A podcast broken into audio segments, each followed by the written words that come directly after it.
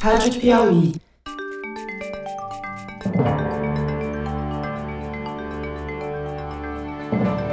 Opa, opa! Eu sou José Roberto de Toledo e este é o Luz no Fim da Quarentena, uma coprodução da revista Piauí com a Rádio Novelo. Como você já está cansado de saber, infectamos o canal do Foro de Teresina para falar sobre pesquisas científicas que investigam a pandemia. No episódio de hoje, nosso cientista residente, o biólogo Fernando Rainar, fala sobre o BBB científico em que se transformou a divulgação de estudos sobre o novo coronavírus. Por causa da urgência de guerra, os cuidados e prazos para a divulgação das pesquisas parecem estar sendo substituídos por uma espécie de fetiche voyeurístico. Só que em vez de espiar subcelebridades, a gente agora espia os cientistas em ação. O Rainar vai falar sobre as vantagens, se é que tem alguma, e os problemas que esse BBB científico provoca. Fernando, eu vou fazer uma pergunta que é quase uma provocação. Quantos papers você tem lido por dia desde que esse negócio começou? Olha, é, depende do que você chama de paper, né? O que tem sido publicado por dia é da ordem de, sei lá, 400, 500, 600 reports científicos. O que, que são os reports científicos? O sujeito faz uma descoberta qualquer escreve um rascunho do paper e publica num servidor de arquivos da internet. Isso tem um número enorme, isso são 600. Mas a grande parte dessas comunicações ainda não passou por peer review, não foi revista pelos pares, não foi checada se está tudo certo, etc. Dá para chamar de paper acadêmico isso? São, são papers acadêmicos, escritos na forma normal que vai para uma revista, mas que ainda não passaram pelo processo de checagem de qualidade. Normalmente, você só vai ler um paper depois que ele passou pelo processo de checagem de qualidade, porque tem um carimbo de qualidade da revista, das pessoas que revisaram tal. Então, na minha vida normal, eu só leio esse tipo de coisa. Agora, não está dando tempo. As pessoas geram esses resultados, põem nesse servidor, todo mundo lê, tem uma grande quantidade de coisas que são muito preliminares, que talvez nem passem pelo crivo futuramente, mas lá no meio também tem as coisas importantes. Então, como você não é especialista em todas as áreas, você pode até escrever, no meu caso, por exemplo, alguma coisa sobre um tratamento médico. Bom, se ela foi publicada no Lancet ou no New England Journal of Medicine, tem uma grande chance de aquilo estar tá razoavelmente correto. Mas, se você for esperar isso aparecer no New England Journal of Medicine, o pico da pandemia já passou, porque o ciclo na ciência desse controle de qualidade ele é muito lento, ele leva meses. Então, tanto os cientistas estão colocando na internet antes de passar pelo controle de qualidade e estão colocando uma quantidade muito maior de coisa. Então, isso dificulta fazer uma filtragem do que é realmente importante, né? Quer dizer, os cientistas e os divulgadores científicos, como nós normais, estão todos também afogados em comunicados, sejam eles já revistos por pares ou não, sobre a pandemia. Bem-vindo ao time. Virou quase uma rede social científica. Exatamente, é uma coisa desse tipo. E é claro que quando você lê um paper científico, você percebe se ele foi escrito por um amador total ou não. Isso dá para perceber. Mas os detalhes do experimento, como é que foi feito, etc., você teria que confiar em alguém que é realmente um expert naquilo para dar o selo de qualidade. E é esse processo uhum. que ele é mais lento do que a velocidade da pandemia e da ânsia muito justificada de todos os cientistas de querer soltar os dados o mais rápido possível. E a gente tem um caso concreto que eu acho que vale a pena talvez falar a respeito, é o da famosa agora hidroxicloroquina, né? E teve um paper que saiu no dia 20 de março publicado por uma revista chamada International Journal of Microbial Agents, que gerou muita polêmica porque ele relatava melhoras no quadro de pacientes que eram tratados com a hidroxicloroquina e um antibiótico chamado azitromicina. Teve ampla repercussão internacional e agora estou lendo aqui no Direto da Ciência que a editora e a associação vinculada a essa publicação mandaram fazer uma investigação sobre esse paper. E o texto aqui da Direto na Ciência ressalta que já tinha uma coisa esquisita, porque o prazo entre a entrega do paper dia 16 de março, a aceitação no dia 17 e a publicação no dia 20 foi uma coisa quase sem precedentes. É mais ou menos sobre isso que você está falando também, né? Quer dizer, os controles, mesmo das publicações, ficou mais frouxo. Exatamente. Você tem um controle mais frouxo das publicações, então acaba passando coisas não muito sólidas. E a grande tradição da ciência é ela andar devagar, mas construir um caminho sólido. Agora, por um lado, é compreensível nessa crise que as pessoas estão ansiosas de publicar, mas também tem pessoas que estão se aproveitando desse relaxamento, né? Sim. E no caso da hidroxicloroquina, o que, que dá para saber? Tem alguma, ou dá para saber alguma coisa ou não dá para saber nada? Em que pé nós estamos, afinal de contas, na sua opinião? Olha, o que eu acho é que uma coisa dá para saber. Se ela fosse uma droga miraculosa, a gente já saberia que não dá para saber agora é se ela tem um efeito, se é pequeno, se é grande, isso não dá para saber. E tem muitos testes sendo feitos, muitas notícias saindo para todo lugar, mas a grande maioria delas não é baseado em trabalhos científicos checados, rechecados e publicados. E mesmo alguns clinical trials, né, esses experimentos é, clínicos, chegaram a ser suspensos por causa dos efeitos colaterais indesejados, né, como aconteceu no, em Manaus, né?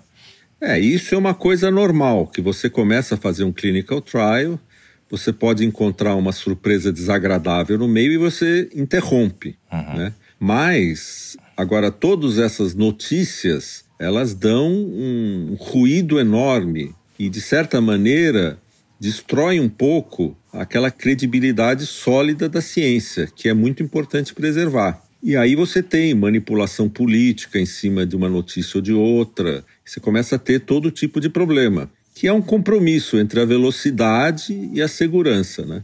Agora também tem situações inusitadas, né? Tem casos de experimentos que, por serem muito importantes, acabam sendo divulgados antes mesmo de um paper acadêmico não revisado ser publicado. Também temos essa situação. Também, a gente tem essa situação. Caso típico foi o que ocorreu com esse experimento no Rio Grande do Sul. Ele saiu no Jornal Nacional, ele deu a capa da Folha, etc.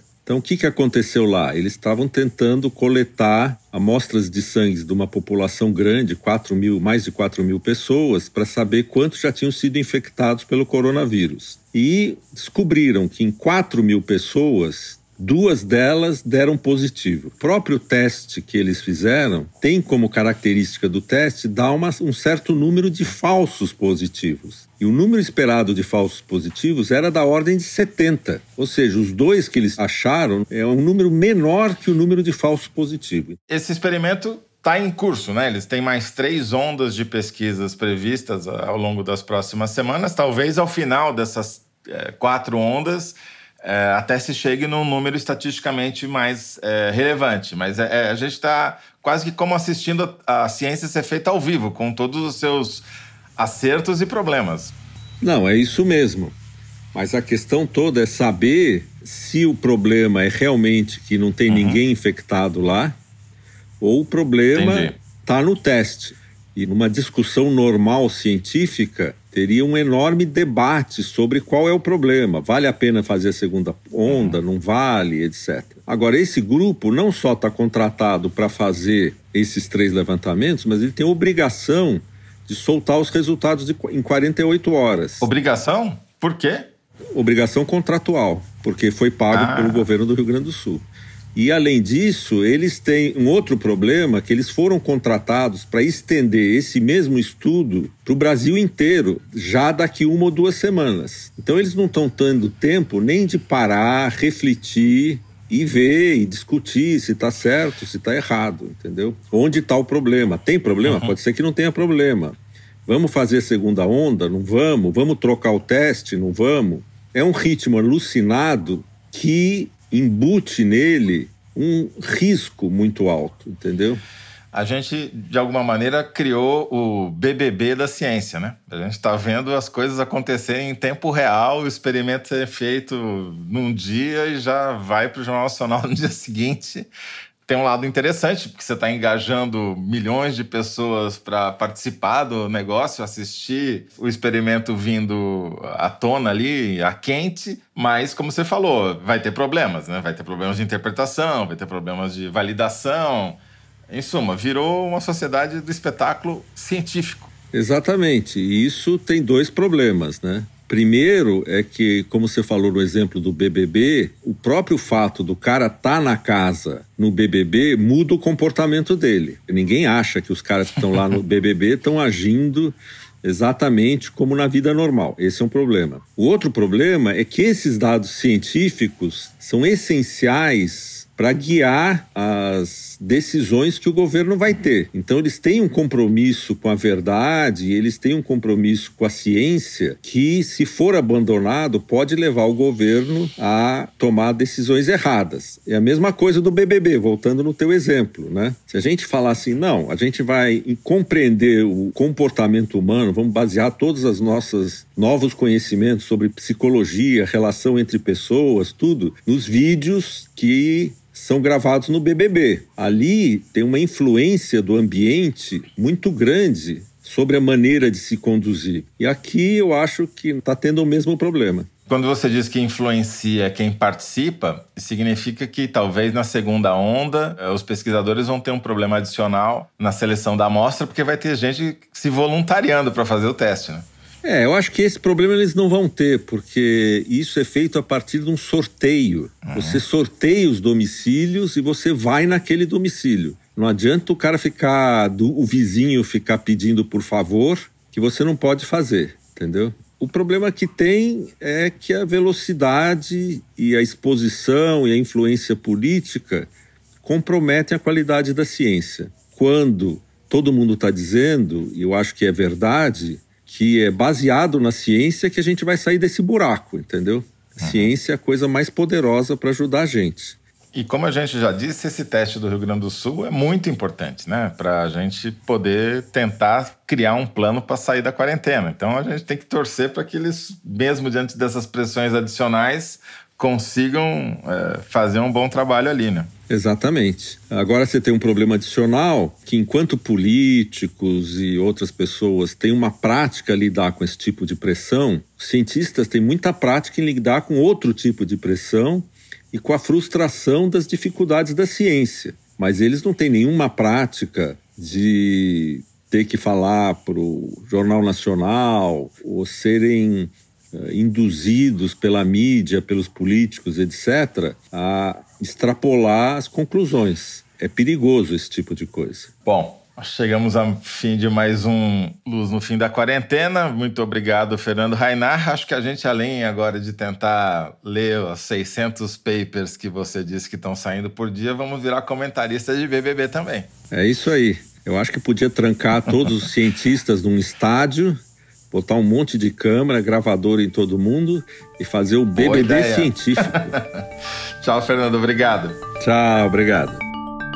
Este foi Fernando Rainar, professor titular de Bioquímica da Universidade de São Paulo e cientista residente aqui no Luz no Fim da Quarentena.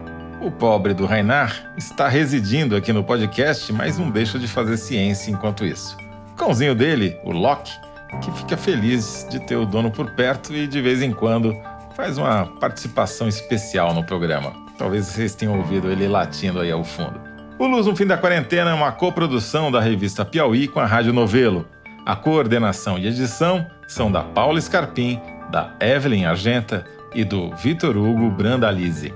A identidade sonora é da Mari Romano. Quem finaliza o programa é o João Jabassi e a coordenação digital é da Kellen Moraes.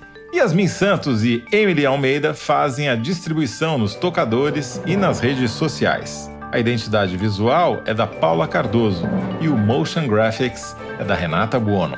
Eu sou José Roberto de Toledo. Até o próximo episódio. Tchau!